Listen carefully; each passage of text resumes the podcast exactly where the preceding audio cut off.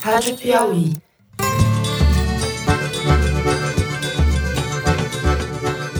Olá, sejam muito bem-vindos ao Foro de Teresina, podcast de política da revista Piauí.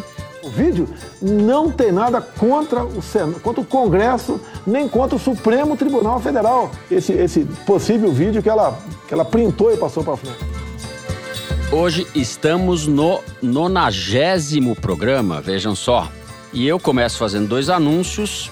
O primeiro é que eu, Fernando de Barros e Silva, depois de muitos anos pegando onda no Rio de Janeiro, com os meus amigos Adorno e Walter Benjamin, agora me mudei de volta para São Paulo e a partir de hoje eu gravo o programa daqui. Troquei a praia pelo Minhocão. O meu amigo José Roberto de Toledo continua no Rio. Opa, Toledo. Opa. Claro que o policial não pode ser tratado de maneira nenhuma como um criminoso, mas de fato essa paralisação é ilegal. A Lu Gaspar ainda está escondida, logo mais ela volta depois que terminar o livro. E hoje, quem participa do programa com a gente mais uma vez é a repórter Thaís Bilenque, que acaba de publicar na edição deste mês da revista um perfil sensacional do Eduardo Bolsonaro. Comprem e leiam. Thaís Bilenque, que está, presença luxuosa, no estúdio aqui de São Paulo hoje comigo. Oi, Thaís. Oi, Fernando. Oi, gente. Oi, Toledo. We are very much alive. A proud Democrat. An Obama-Biden Democrat. O segundo anúncio eu deixo pro Toledo fazer. Fala aí, Toledo. Vamos lá. Na semana que vem, na terça-feira, vai estrear o novo podcast da Piauí que se chama A Terra é Redonda. O nome é autoexplicativo e muito polêmico, né? A Terra é Redonda é um podcast de ciência apresentado pelo repórter da Piauí Bernardo Esteves, que vocês já conhecem por inúmeras brilhantes participações aqui no foro. Então, anotem na agenda, terça sim, terça não, a começar do dia 10, vai ter o podcast A Terra é Redonda nas redes sociais e nos seus tocadores. Eu vou aproveitar também para lembrar aos nossos ouvintes, se você gosta e quer apoiar os podcasts da Piauí, o Foro, Maria vai com as outras e agora o Terra é Redonda, assine a revista porque é ela que sustenta essa bagunça aqui. Faça as coisas erradas, assine esse negócio logo. Bom, vamos à pauta do programa. A gente começa falando da manifestação convocada pelos bolsonaristas e pelo próprio presidente Jair Bolsonaro para o próximo dia 15, manifestação contra o Congresso Nacional e contra o Supremo Tribunal Federal. Vamos discutir o que está em jogo e quais são as possíveis consequências dessa manifestação de inspiração evidentemente golpista. Em segundo lugar, a gente fala do fim da greve dos PMs no Ceará e de como o ministro da Justiça Sérgio Moro e outros bolsonaristas trataram o motim e os amotinados. Por fim, no terceiro bloco, a gente sai do Brasil para falar da eleição nos Estados Unidos. Vamos discutir os resultados da Super Terça, que foi a primeira votação de peso nas primárias para a eleição presidencial de novembro, e em que pé está a disputa dentro do Partido Democrata para definir quem vai enfrentar Donald Trump em novembro. É isso, vem com a gente.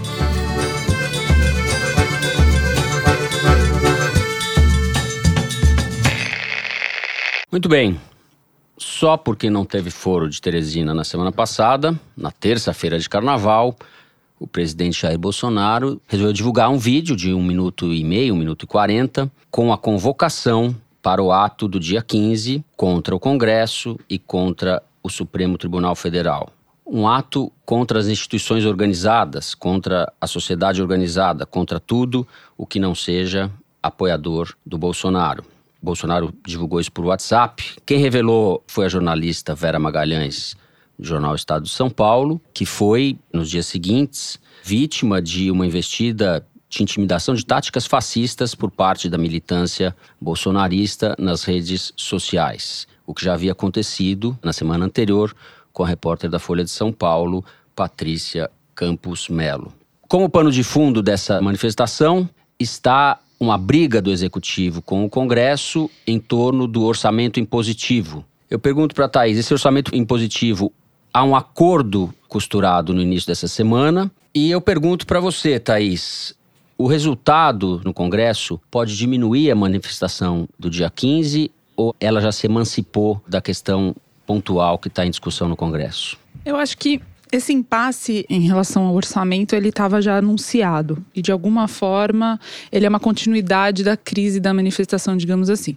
Então, rapidamente, por partes, Uhum. a questão do orçamento impositivo que se colocou é a seguinte: o Congresso aprovou no ano passado a lei de diretrizes orçamentárias, que previa o tal do orçamento impositivo. Em números abrangentes, em números gerais, o orçamento do governo do Brasil é de 3 trilhões e meio de reais. Só que desses 3 trilhões e meio, só 90 bilhões competem ao manejo do governo federal. O resto é tudo gasto Despesa obrigatória. despesa obrigatória, gasto engessado. Então, desses 90 bilhões, o Congresso tinha aprovado que 30 bilhões estariam na competência do Congresso Nacional na forma das emendas parlamentares impositivas. Quer dizer, o, o governo estava perdendo o mando sobre esse dinheiro. Quando o Congresso aprovou essa lei no ano passado, e durante toda a discussão da lei no ano passado, Uhum. o governo não se opôs, ao contrário. O Eduardo Bolsonaro fez um discurso em março do ano passado a favor do orçamento impositivo e o próprio Bolsonaro, quando era deputado, também votou a favor dele. Eu queria deixar aqui a nossa posição favorável à PEC. É uma pauta que, quando Jair Bolsonaro era deputado federal, ele e eu somos favoráveis. Que vai trazer independência para esse plenário, independência para os colegas deputados federais. E aí, agora, o presidente Bolsonaro anunciou que faria vetos a essa lei de diretrizes orçamentárias, incluindo aí esses 30 bilhões do orçamento impositivo. Havia um esboço de acordo até o final de semana, até domingo, que previa que o Congresso devolveria desses 30 bi 11 bilhões para o governo federal e ficaria com o resto na forma das emendas. O Rodrigo Maia era o fiador de- dessa versão, desse acordo, estava fora do país em viagem, chegou aqui na segunda-feira, foi atropelado pelos rumos aí da, das discussões em Brasília, porque o Senado Federal começou a fazer a sua gestão, querendo, na verdade, uma distribuição que desse menos poder à Câmara dos Deputados, porque o relator da lei do orçamento era um deputado federal. E aí ficou esse impasse. Na verdade, deputados brigando com senadores e ambos discutindo com o governo quem que ficaria com o controle do dinheiro público, que no fundo é a causa da discórdia. O que eu acho que não dá para perder de vista de- dessa discussão que a gente está tendo nesta semana é tudo o que aconteceu na semana passada. Porque até então não se falava no orçamento impositivo. Quando houve a publicação da matéria da Vera Magalhães falando do vídeo do Bolsonaro, e um pouco antes, o, o ministro Augusto Heleno, do GSI, que insultou o Congresso, dizendo que eles eram chantagistas. O presidente convocou essa manifestação e aí Bolsonaro foi alvejado de críticas também. E aí estourou a crise que predominou durante o fim do carnaval e, e o fim da semana passada, né? Essas crises que estouram no governo Bolsonaro, elas em geral duram dois, três dias no máximo, né? E aí muda de assunto para uma, nova, crise. É, elas vão se encavalando e uma vai anulando o efeito da outra. É uma sucessão de descalabros, na verdade, né? E na avaliação dos assessores do Rodrigo Maia, essa dinâmica, que se repete desde o começo do governo Bolsonaro, é uma vitória de comunicação do presidente, porque ele acaba impondo a pauta no país. Então você troca de crise quando convém. E aí aqueles assuntos que são mais espinhosos, que dão mais trabalho, como morte do miliciano Adriano da Nóbrega, os resultados do desemprego. Hoje teve resultado do PIB que veio muito abaixo da expectativa inicial na eleição do Bolsonaro. Esses assuntos acabam ficando fora do debate por uma imposição de uma crise de conveniência. O fato é que, ao mesmo tempo, todo mundo já sabe que tem uma manifestação convocada para o dia 15 de março. A questão da rede social mudou o assunto lá também. Ele conseguiu, né, de alguma forma, trazer o debate para o veto por alguma conveniência dos bolsonaristas nas redes sociais também. Toledo, quanto preocupado devemos estar? Tô vendo que você está aí ao lado do Teresino. Não, o Terezinho está deveras preocupado aqui do, do meu lado. Na minha opinião, que se trata tudo de uma crise econômica. O pibinho do Paulo Guedes e do Bolsonaro, divulgado nesta quarta-feira de um crescimento de 1,1%, é quase metade do que tinha sido previsto pelos especialistas que sempre erram, os mesmos, né? E dá para pôr a culpa só no coronavírus dessa vez? Não. Não, a culpa é do. chama-se Paulo Guedes barra certo. Bolsonaro. Esses são os culpados. E eles estão tentando fugir dessa culpa, ah, tudo que podem, porque não havia coronavírus No ano passado. passado. Tá certo. Tá certo. Esse PIB se refere ao ano passado. Então, assim, a receita neoliberal não funcionou. Temos 11 milhões de desempregados e 1,1% de crescimento do PIB. Esse é o problema do Bolsonaro. Com esses números, vai ser difícil ele se reeleger, salvo ele conseguir alguma mágica, né? Alguma grande ilusão para mudar de assunto, que é o que ele faz dia sim, dia também. O problema do Bolsonaro é esse, fundamentalmente. A economia não está funcionando e o casamento do neoliberalismo com o fascismo não está dando certo. Pelo menos não está produzindo nenhum filho que os dois se orgulhem. Por enquanto, só aberrações. Por conta disso, o orçamento federal também encolhe, porque se o crescimento da economia é pequeno, o- não há uma expansão da arrecadação, há pouco dinheiro para o governo poder gastar do jeito que quer. Dar dinheiro para militar, investir em submarino, essas prioridades da nação, né? Aí os generais ficam nervosos, né? Como ficou o general Heleno, este monumento à inteligência e à calma e à tranquilidade, né? Que simplesmente falou foda-se para o Congresso. Foda-se o Supremo.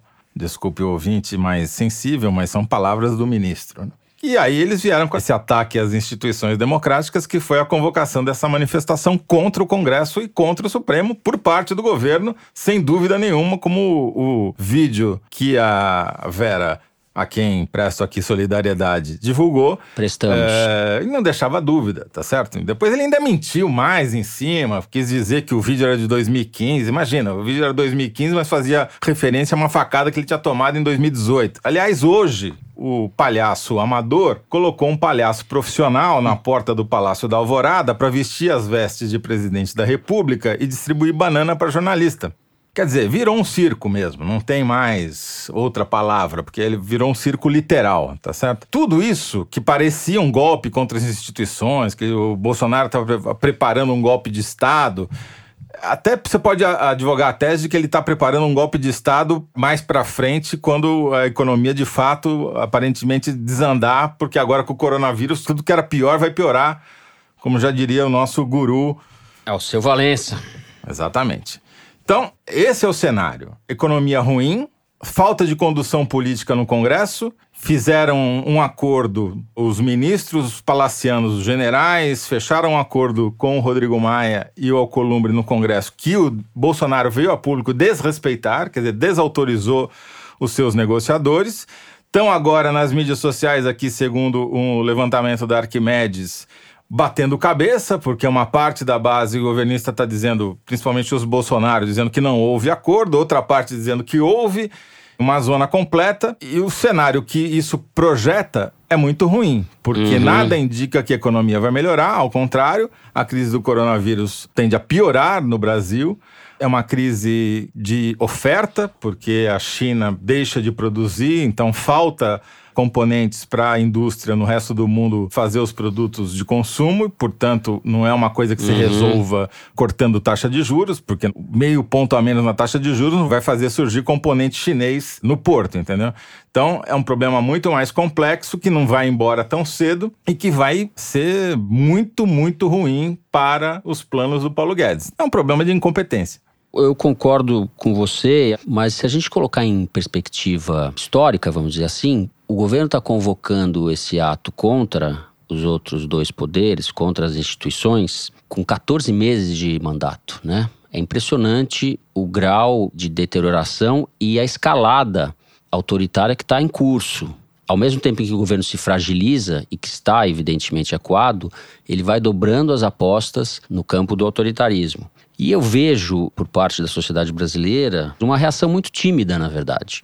Primeiro, eu acho que os empresários, apesar de todas essas dificuldades, ainda estão comprando a agenda do Paulo Guedes. E isso dá respaldo para esse governo. A maioria esmagadora do empresariado brasileiro está pouco se lixando para a democracia, para instituições e para é, a civilização, no fundo. É isso que está em jogo. Isso aí dá um respaldo para o Bolsonaro.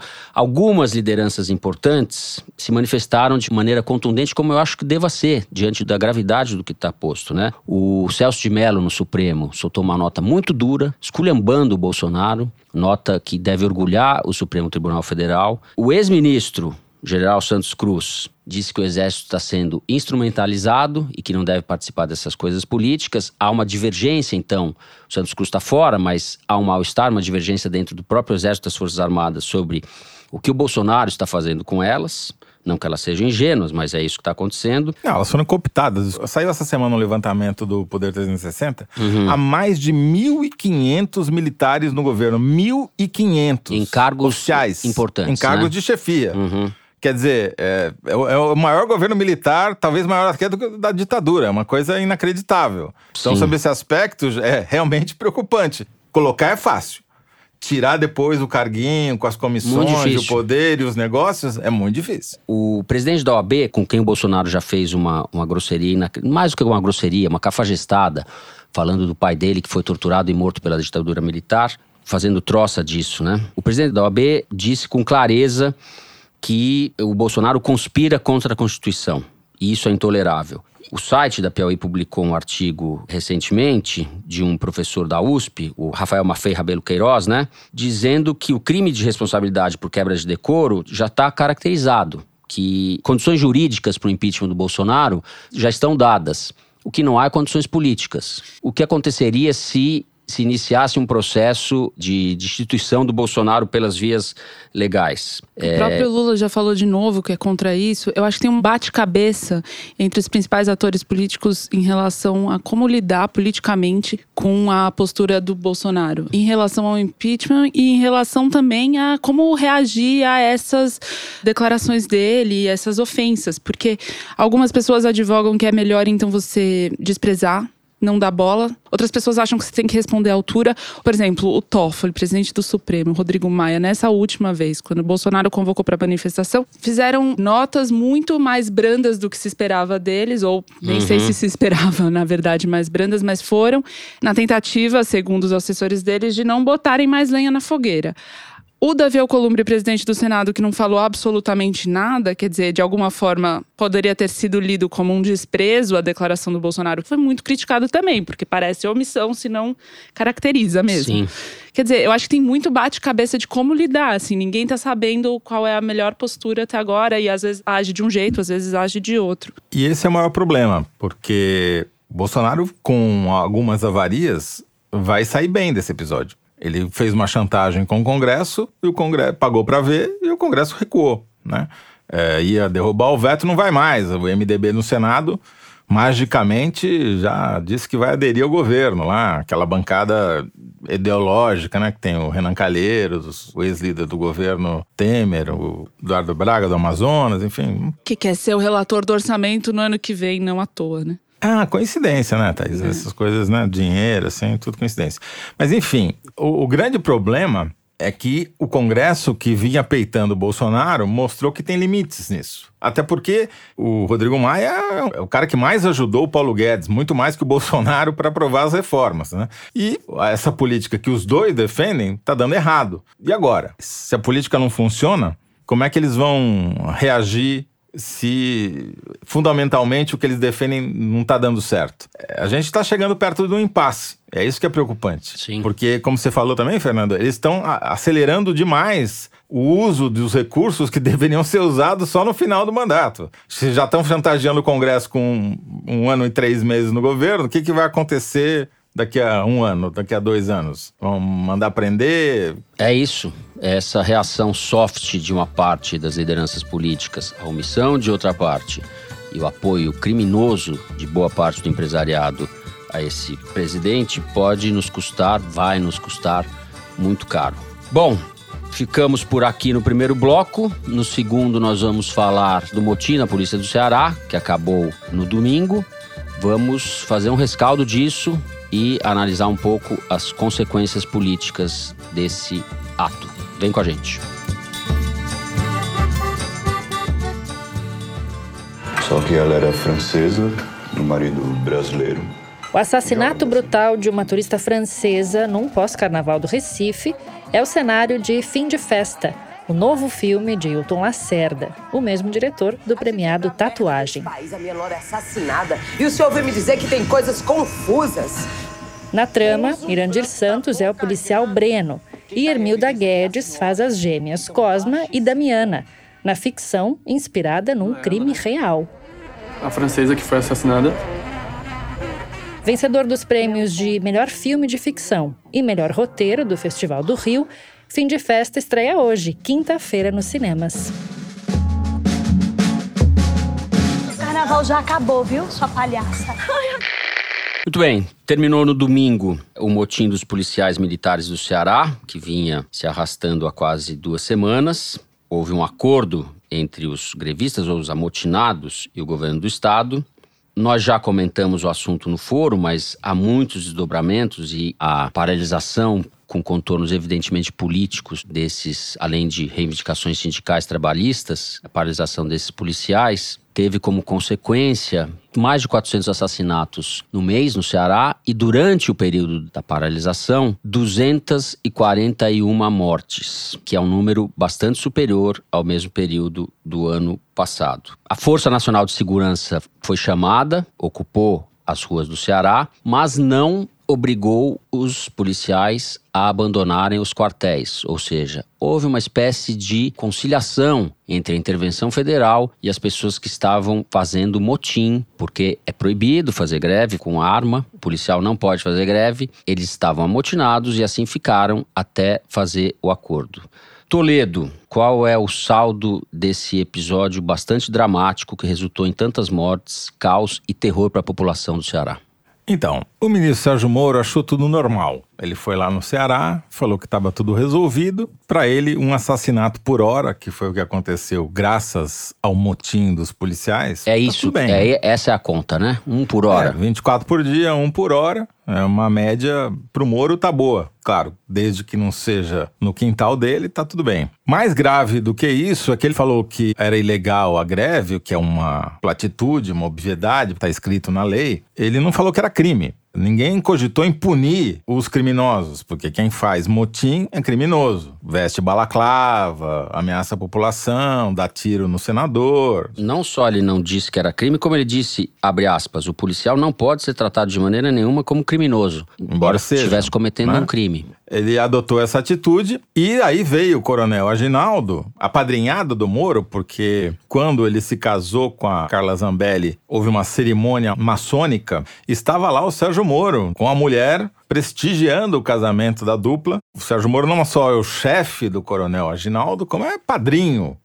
E o coronel foi lá para o Ceará, teoricamente para apaziguar a situação, e ficou incitando os amotinados. Ele fez um discurso para a tropa amotinada, dizendo que eles eram gigantes, que eles tinham conquistado um feito histórico. É muita coragem fazer o que os senhores estão fazendo. Não é para todo mundo. É aquela coisa. Os covardes nunca tentam. Os fracos ficam pelo meio do caminho. Só os fortes conseguem atingir os seus objetivos. Claro, né, com a arma na mão, quem não é? E eu pergunto, que, que ele fez? Ele está falando para os PMs do Brasil inteiro, meio milhão de pessoas na ativa, olha, façam greve, façam motim, ajam criminalmente, porque vocês vão ser recompensados por isso. A força de segurança vem, mas não vai mexer com vocês e vocês vão conseguir os aumentos que vocês querem e o avançar sobre o poder, que é o objetivo final. Essa atitude do coronel tem tudo a ver com aquilo que a gente já falou no foro da semana retrasada, aliás, apanhamos que nem cachorro por não ter feito o foro na semana de carnaval, todo mundo caiu nos braços de mão, que a gente já tinha dito que parecia haver uma coordenação nacional dessas greves, porque o movimento do Ceará encontrava ressonância em outros estados do Nordeste, principalmente naqueles estados governados por petistas ou governadores de, de oposição ao Bolsonaro. Pela declaração do coronel, é isso mesmo que tem que ser feito. Então, é muito preocupante esse avanço criminoso da polícia sobre as instituições com aval do ministro da Justiça e do comandante da Força Nacional. O pior de tudo é que, politicamente, funcionou também.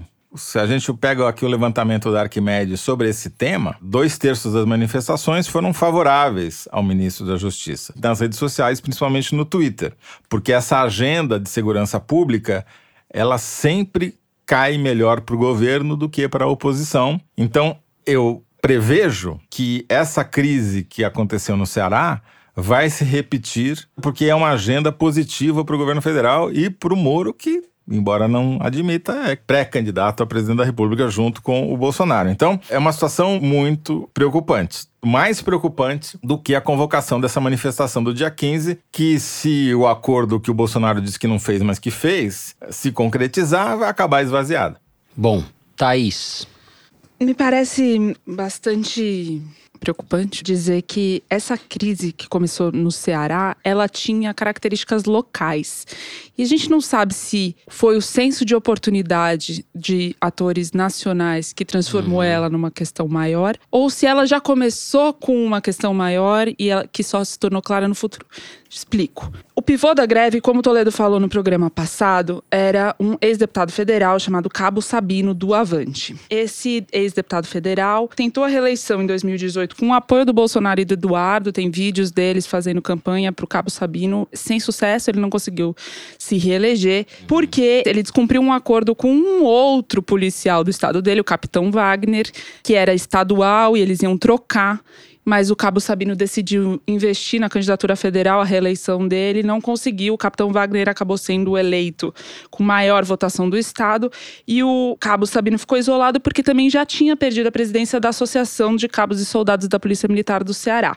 Como ele quer ser candidato a vereador de Fortaleza, ele incentivou esse motim dos policiais no Ceará, levando os grevistas a não aceitarem um acordo que era o mesmo que foi aceito 11 dias depois com um saldo de 241 mortes. O que aconteceu depois disso foi essa ida do Coronel Aginaldo para o Ceará no último dia de motim. O Coronel Aginaldo é também da Polícia Militar do Ceará. E responde ele para a Secretaria Nacional de Segurança, que é chefiada pelo general Teófilo Gaspar de Oliveira. Foi candidato a governador do Ceará pelo PSDB, mas perdeu para o governador Camilo Santana do PT, que se reelegeu no ano passado. Então é isso. O coronel Aginaldo responde ao general Teófilo, que responde ao Sérgio Moro, e os três, de alguma forma, estão se opondo e se opuseram ao governo incumbente, o governo do PT.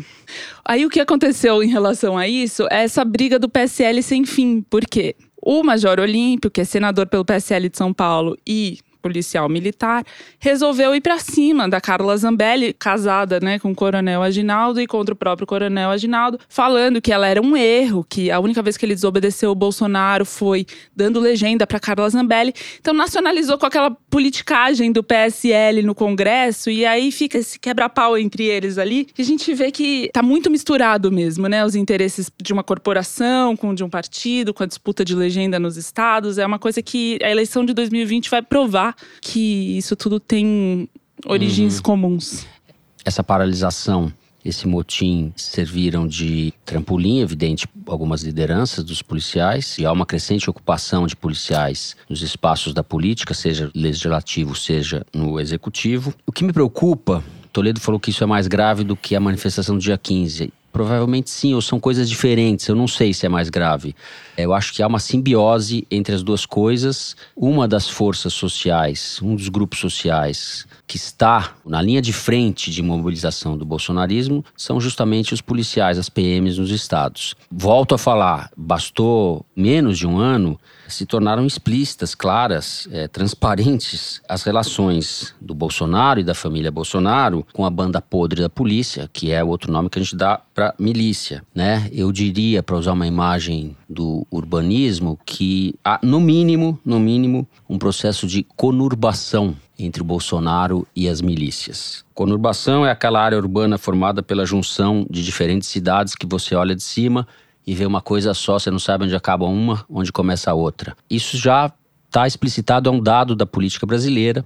E, no entanto, eu volto a repetir: os empresários não estão nem aí. Só queria acrescentar uma coisa, Fernando. Embora o protagonismo nessa polícia e milicianização do governo seja do executivo, o Congresso também tem uma grande parcela de culpa. Uhum. Toda vez que há um motim da PM, alguém algum parlamentar propõe a aprovação de uma anistia para os amotinados, seja no Congresso Nacional, seja na Assembleia Legislativa, e essa anistia é aprovada. E toda vez que há um motim, há uma explosão do número de assassinatos. Então, o legislativo está validando que os policiais militares se amotinem, que haja uma epidemia de assassinatos e que tá tudo bem porque vocês vão ser perdoados depois. Isso é uma coisa recorrente desde os anos 90. Tem um estudo de um ex-coronel da PM de São Paulo, José Vicente, mostrando como toda vez que há motim, explode o número de assassinatos no local onde houve o motim, e como há depois uma inevitável tentativa de eximir os amotinados criminosos de qualquer tipo de culpa. Só para não ficar parecendo aqui que a gente só fala mal da polícia, eu queria prestar homenagem a dois bombeiros de São Paulo que morreram na madrugada de terça-feira uhum. tentando resgatar uma mãe e um bebê no deslizamento de terra que houve no Guarujá, no litoral de São Paulo. Foram dois cabos, o Rogério de Moraes Santos que foi encontrado morto, e um outro cabo que continua desaparecido, o Marcial Batalha. Desses policiais, o governo nunca fala quando acontece uma tragédia como essa. Muito bem. Com isso, a gente termina o segundo bloco do programa e vai para o número da semana. Luiz Maza vai ler para a gente um número da sessão Igualdades, que é publicada toda segunda-feira no site da Piauí, e a gente fala umas coisas erradas aí depois, Luiz. É isso aí, Fernando. Seguinte, o número dessa semana é R$ 2.700. Sabe os servidores públicos que o Paulo Guedes falou que são parasitas do governo, que estão consumindo dinheiro público? Então, metade deles recebe menos do que isso por mês, R$ 2.700. Isso sem contar os descontos do salário. Porque, diferentemente do que as pessoas costumam pintar, o serviço público é uma, realidade bastante complexa e, assim como o mercado de trabalho como um todo, ele tem uma pirâmide salarial que tem uma pontinha bem pequena lá em cima de pessoas que recebem muito e uma base muito larga. Só 3% dos servidores ganham mais do que 19 mil reais. E a maior parte deles está no judiciário, assim, só para vocês terem uma ideia. No executivo, 25% dos servidores recebem mais do que 5 mil reais. No legislativo, isso passa para 35%.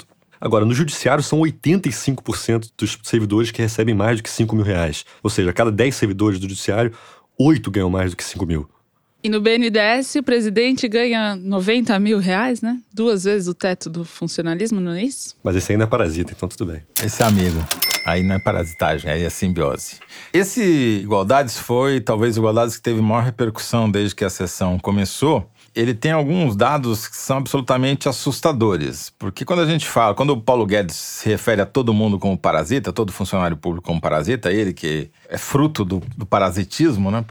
Se a gente compara, por exemplo, o salário médio de um médico, de um clínico geral que trabalha no SUS, né, na rede pública, com o de um procurador de justiça, a gente vai ver que o do procurador é 10 vezes maior do que o do médico. Se a gente compara com o engenheiro civil, é cinco, seis vezes maior. Então, algumas funções, como por exemplo a de auditor fiscal, quase todo mundo se aposenta no topo da carreira. É uma beleza. Todo mundo sobe a escada, não fica ninguém lá embaixo. Fica todo mundo lá no último degrau. E isso coincide com aquelas categorias que têm um lobby mais eficiente no Congresso, né? Exatamente. Deixa eu só me corrigir. É o, o, salário do presidente do BNDES é 80 mil, não 90 mil. Ah, bom. Vai fazer uma enorme diferença esses 10 mil reais. É. Com certeza continua sendo o dobro do teto.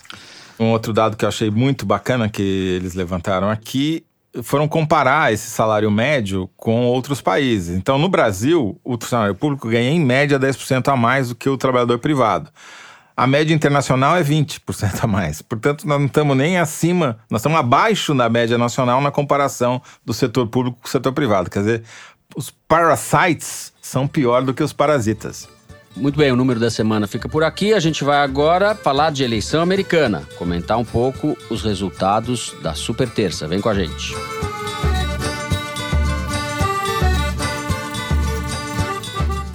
Muito bem, estamos gravando na quarta.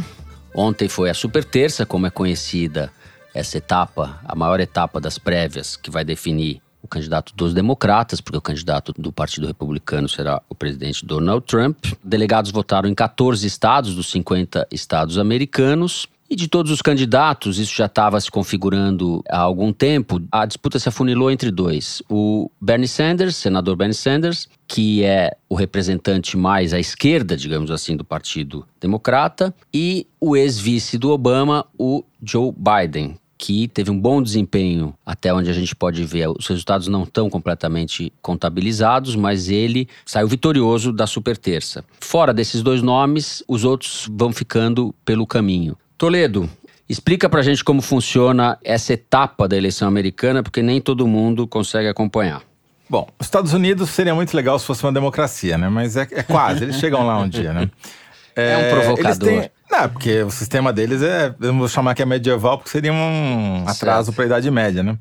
Mas eles têm que eleger delegados que vão, os delegados, escolher o candidato a presidente e depois o próprio presidente. Quer dizer, não é uma democracia direta como no Brasil e na Europa, enfim. Lá você tem intermediários. Aqui nós temos uma democracia consolidada. Consolidadas, madura, instituições robusta. funcionando, né? Tudo perfeitamente normal. É, exatamente. Voltando aqui aos Estados Unidos. Os democratas fazem primárias, que são eleições para escolher o seu candidato em cada um dos 50 estados, fora a Samoa Americana, as Ilhas Marianas Uhum. outros quitutes como esses. Em alguns lugares é por reunião, chamado caucus, que lá em, na Grande Matão a gente chama de cuscuz, que os caras se reúnem e ficam cada um num canto da sala e daí o grupinho maior ganha. É uma coisa realmente super moderna, né?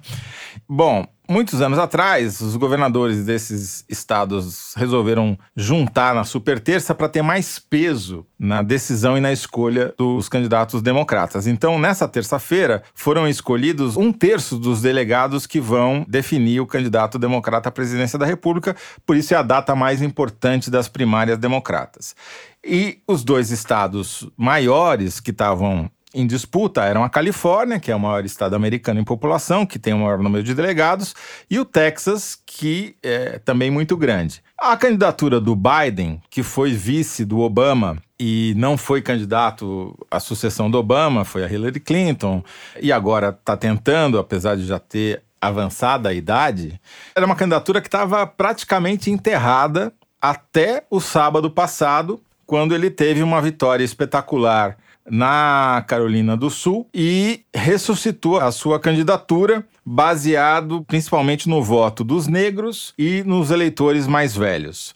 Chegou vitaminado para a super terça e deu um banho em alguns estados que não era nem esperado que ele ganhasse, ele ganhou, como por exemplo em Massachusetts, que é o estado de uma das candidatas da Elizabeth Warren, que com isso perdeu qualquer chance Senadora que flopou de maneira monumental, né? Ninguém imaginava que ela fosse tão mal, né? ela é a candidata dos mais instruídos entre os democratas. Se você pegar só as pessoas com pós-graduação, ela ganha. Porque ela é uma acadêmica da Law School de Harvard, com vários livros publicados, é uma intelectual de muito peso nos Estados Unidos e discursa muito bem, debate muito Sim. bem. Foi para cima de alguns candidatos, ela fez o enfrentamento do Bloomberg, que é o ex-prefeito de Nova York, o bilionário Bloomberg, que entrou na disputa tardiamente e se deu muito mal. Apesar de ter derrubado um caminhão de dinheiro na campanha dele, né? Não adiantou Ele nada. gastou, Fernando, meio bilhão de dólares. B com B, bilhão com B mesmo, não é erro não. E conseguiu a incrível façanha de ter ganho a prévia na Samoa. Samoanos realmente entraram para a história graças ao Ele Bloomberg. teve uma inspi- tática um pouco temerária de só entrar nas primárias agora na super terça, Certo. achando que ia abalar, mas conseguiu Ele poderia entrar depois dos outros, É. né? Eles não precisam entrar todos ao mesmo tempo. O, o Bloomberg me lembra o Meirelles. É bem parecido. É um pouquinho mais rico. Um pouquinho. pouquinho É, mas- A idade é parecida. Ele jogou um caminhão de dinheiro na própria campanha e, e acabou, acabou que eu queria que eu fosse lá, presidente. Daí eu quero continuar esse negócio daí. O Biden, ele conseguiu unificar praticamente todo o centro do Partido Democrata em torno dele, porque os candidatos que desistiram da disputa mais recentemente, ou um pouquinho antes, ou logo após a super terça, como o Pitt, que eu certamente vou errar a pronúncia do nome dele, porque nem, nem os americanos sabem falar, que é um ex-prefeito. Buttigieg. Todos eles declararam apoio ao Biden e foram empurrando o Bernie Sanders para a esquerda. Esse é o cenário atual. Os dois vão sair dessa super terça com um número mais ou menos equivalente de delegados. O Bloomberg acabou de pular fora. Foram os 500 milhões de dólares mais mal gastos das campanhas políticas na história da humanidade. 12 delegados, vitória em Samoa. Realmente vai entrar para os anais do marketing político de como não fazer uma campanha eleitoral. E a Elizabeth Warren, se não conseguiu muita coisa, conseguiu isso, porque foi ela que que de alguma forma detonou ele no debate, que ele perdeu todo, Sim, toda a verdade. estribeira da campanha. Verdade. Toda razão. Por enquanto, na quarta-feira, quando a gente está gravando, o Biden está com 404 delegados e o Bernie Sanders está com 340. Para você conseguir a nomeação, você precisa chegar a 1991. Ou seja, tem muita água para rolar, mas essa altura do campeonato já dá para a gente fazer uma afirmação com certeza, usando todos os meus poderes de prestidigitador político. O futuro presidente americano eleito este ano será branco, e terá mais de 73 anos de idade. Mais velho que ele, só o presidente da Câmara e do Senado. Ou seja, a política americana realmente é medieval. Exatamente, é um fator de diversidade que estava marcando as últimas eleições dos Estados Unidos. Não tem mais possibilidade de ter uma mulher na presidência, nem um homossexual, porque o Pete Buttigieg era o primeiro candidato declaradamente gay, gay. que caiu fora e apoiou o Biden. Desses eleitores que o Biden surpreendentemente conquistou nos últimos dias, tem um que eu acho que conta muito mais, que ajuda muito mais na campanha dele, que é do próprio Obama. A NBC News, a emissora de televisão americana, noticiou que ele falou com o, vamos chamar de prefeito Pitt, acho que é mais fácil. Prefeito Pitt. Quando o prefeito Pitt desistiu da candidatura, falou com Biden também, tudo indica que ele tem costurado acordos para ajudar a ala mais moderada do Partido Democrata a apoiar o Biden e também ajuda muito na simpatia que os eleitores negros, que têm um peso importantíssimo na eleição americana, têm pelo Biden. O Obama, na campanha de 2016, evitou fazer apoio declarado, só se manifestou a favor da Hillary Clinton depois que acabaram as primárias, quando o Trump já era uma ameaça real. Tem aquele discurso famoso da Michelle Obama na convenção que ela falou: When they go low, we go high. Quer dizer, quando eles Uhum. jogam baixo, a gente sobe o nível.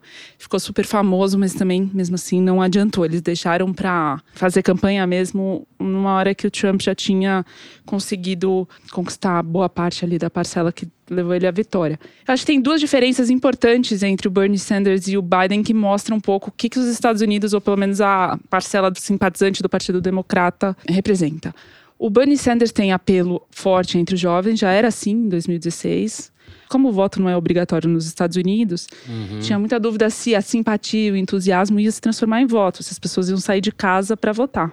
Tinha um entusiasmo muito grande na campanha. Eu cobri essa parte das primárias nos Estados Unidos pela Folha. A gente via assim a molecada vestindo peruca de cabelo branco, máscara do Bernie Sanders. Uhum. Tinha uma, um frisson mesmo em relação a ele.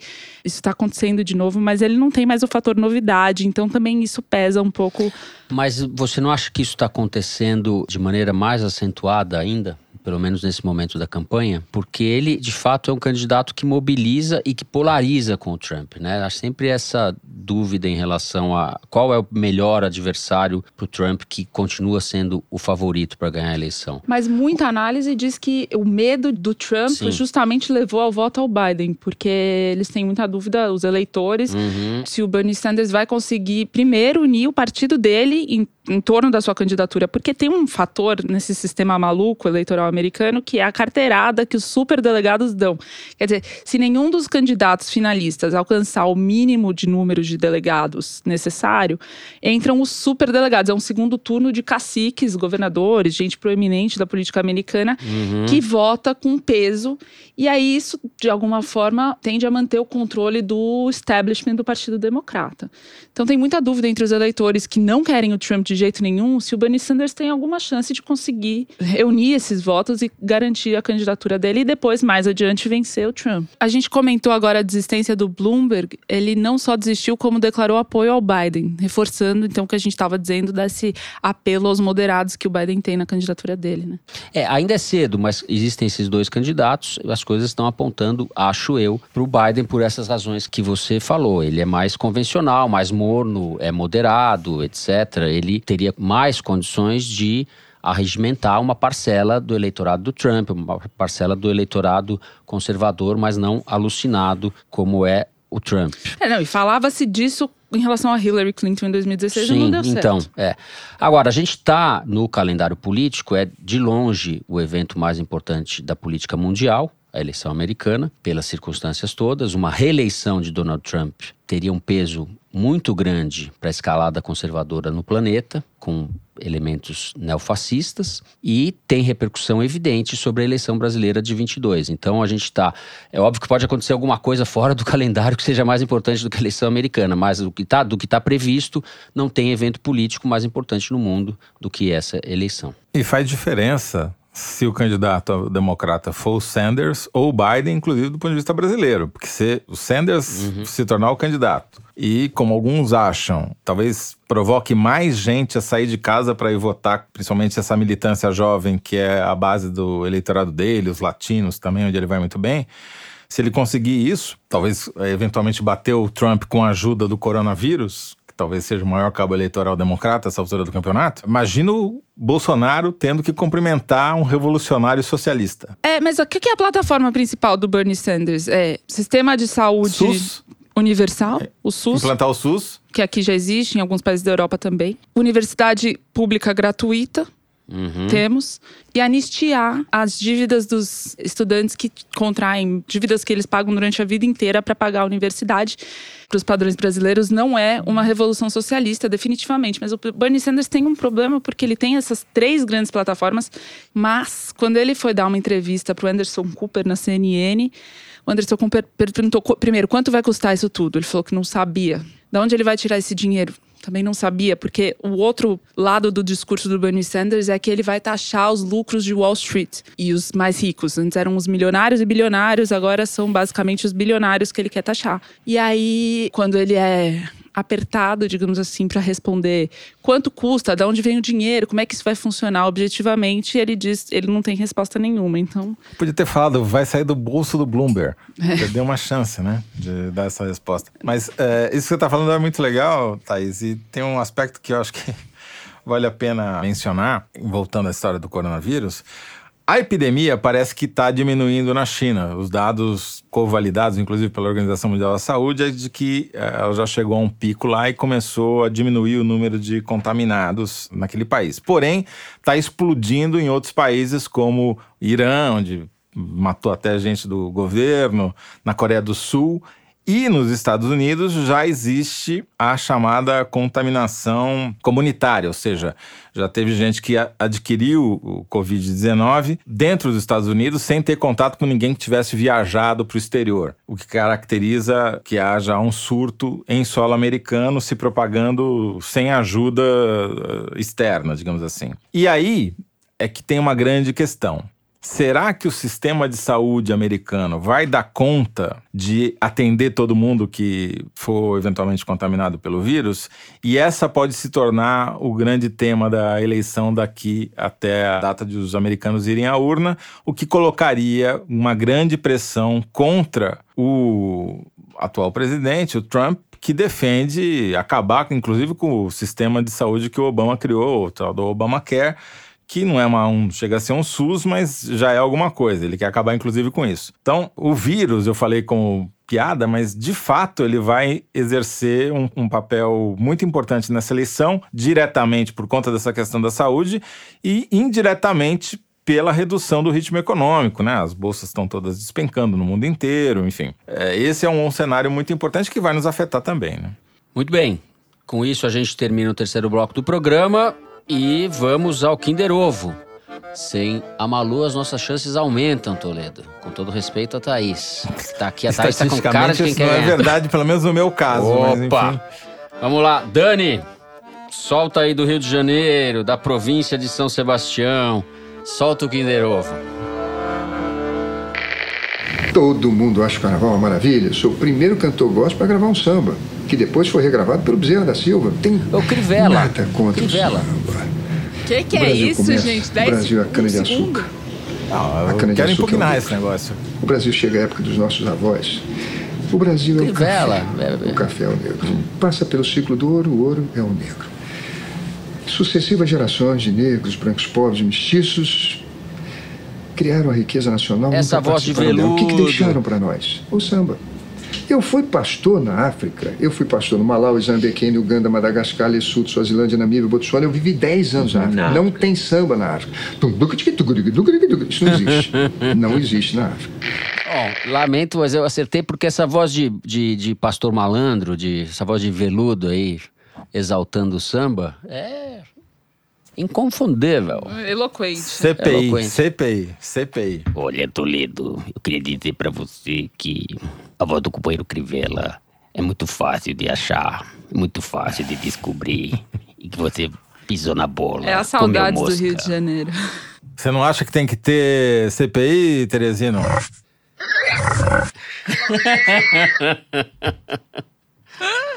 Ai, ai. Muito bem, para registro, Marcelo Crivella, prefeito do Rio de Janeiro, pelo Republicanos, em entrevista ao canal da Leda Nagli no YouTube. Jornalista, digamos assim, Leda Nagli, no último dia 24.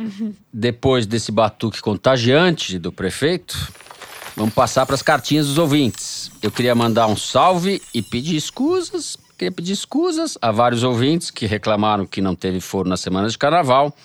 O Valdeco, por exemplo, mandou pelo Twitter a seguinte mensagem: Uai, o que aconteceu com o podcast mais legal da Podosfera? Fernando, Toledo e Malu e Thaís, vocês estão presos? Se estiverem, nos avisem para levarmos cigarros para vocês e pro Teresino. O Teresino tá fumando três maços por dia, você vai ficar pobre, Valdeco. Mas foi só uma pausinha pro carnaval, a gente se esbaldou a valer. Opa! Né, Toledo? Nossa senhora, foi inesquecível esse carnaval. então, para contrabalançar, eu queria dizer que tem muita gente, talvez mais sensata, que fica feliz quando não ouve o foro. O Cafarena, por exemplo, disse o seguinte no Twitter: Parei de ouvir o foro e confesso que estou curtindo a ignorância de não ver o fascismo crescendo. O próximo objetivo é desaprender a ler. É uma boa meta essa daqui, né? Aliás, vou aproveitar para registrar um desaforo que chegou aqui para mim, que um internauta que eu não vou citar o nome me corrigiu dizendo que o governador da Paraíba, João Azevedo, era do PSB, não é mais do PSB, que ele se desfiliou em dezembro. Até aí, o nosso internauta acertou. Complementava dizendo que ele está sem partido. Mas, na verdade, o João Azevedo agora é um cidadão. Ele se filiou cidadania no final de janeiro. Muito bem. Então tá aqui o erro meu e do nosso internauta, mas valeu pela correção. Tem uma aqui pra você, Toledo. É, o Max Rodrigues mandou um e-mail dizendo assim: No final do ano passado, eu e a minha amiga Kathleen fizemos uma viagem com um grupo de ciclistas percorrendo o litoral do Ceará. Em algum lugar entre Jericoacoara e Mangue Seco, depois de subir e descer umas dunas, a gente viu javaporcos. No momento em que vimos, olhamos um para o outro e falamos no Toledo. Demos umas risadas e sentimos alívio por estar alguns dias sem acompanhar as notícias do Brasil miliciano. Aliás, tem uma concorrente pro Teresino na, no Twitter, a Javelina. Tá ficando Olha famosa. só. Tá complicado, o Teresino que tá. Quem tá- é a Javelina? Risco de extinção. A Javelina é, um- é uma, uma javali ou um javaporco, não se sabe muito bem, que foi flagrada correndo por ruas de uma cidade americana numa velocidade estonteante. O Toledo falou da Javelina, né, Toledo? E eu recebi É. aqui, por acaso, hoje de manhã, vindo para o estúdio, um poema do poeta Bruno Brum.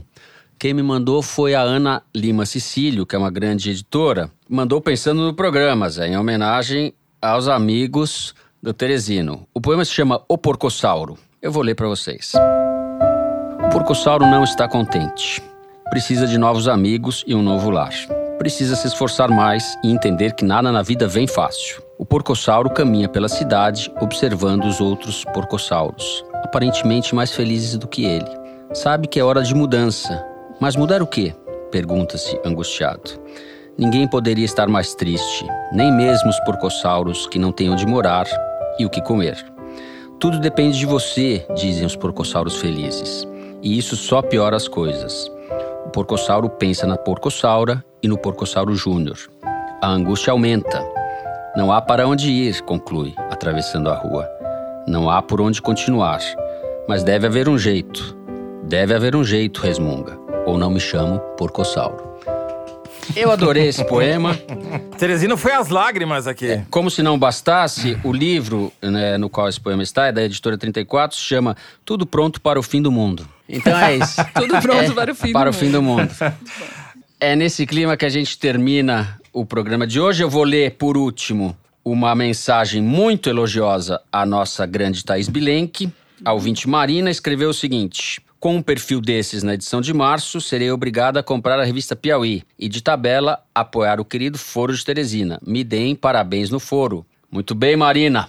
Parabéns pra Aliás, você. esse perfil que nem chegou nas bancas ainda já recebeu elogios de jornalistas brasileiros a rodo, dos correspondentes do Guardian e até de um jornalista do New York Times em Nova York. Quer dizer, a Thaís realmente está mais quente do que o Bloomberg lá em Nova York. Não, e, e- e- damos o crédito ao Diego Brezani, o, o fotógrafo que fez a foto de- do perfil também, que ficou muito boa. É, mas, mas quem arrancou do, do Eduardo Bolsonaro que ele não sabia quem era um, político pouco importante da, da história americana foi você, né? Eu não vou dizer quem é para o cara poder comprar a revista e descobrir. Vejam a foto lá do Eduardo Bolsonaro e a gente nem sabia que ele era leitor do Dostoiévski. Ha, ha, ha. O programa dessa semana vai ficando por aqui. O Foro de Teresina é uma produção da Rádio Novelo para a revista Piauí, com a coordenação geral da Paula Scarpim. O nosso diretor é o Luiz Maza, as nossas produtoras são a Mari Faria e a Yasmin Santos. O apoio de produção em São Paulo é do Vitor Hugo Brandalize e da Clara Helstab. A Júlia Sena grava o vídeo do Foro Privilegiado, o teaser que a gente publica nas redes sociais da Piauí e no YouTube. A edição do programa é da Evelyn Argenta, da Cláudia Holanda e da Mari Romano. A finalização e a mixagem são do João Jabassi, que também interpreta a nossa melodia tema, composta por Vânia Salles e Beto Moreno. A nossa coordenação digital é feita pela Kelly Moraes. O Foro de Teresina é gravado no estúdio Rastro, com o Dani Di, e no estúdio Reamp em Anonimato, em São Paulo, com o Rafael Prego. Eu, Fernando de Barros e Silva, me despeço dos meus colegas José Roberto de Toledo. Tchau, Toledo. Bye, bye, Bloomberg. bye, bye. E Thaís Bilenque. Tchau, Thaís. Tchau, gente. É isso. Até semana que vem.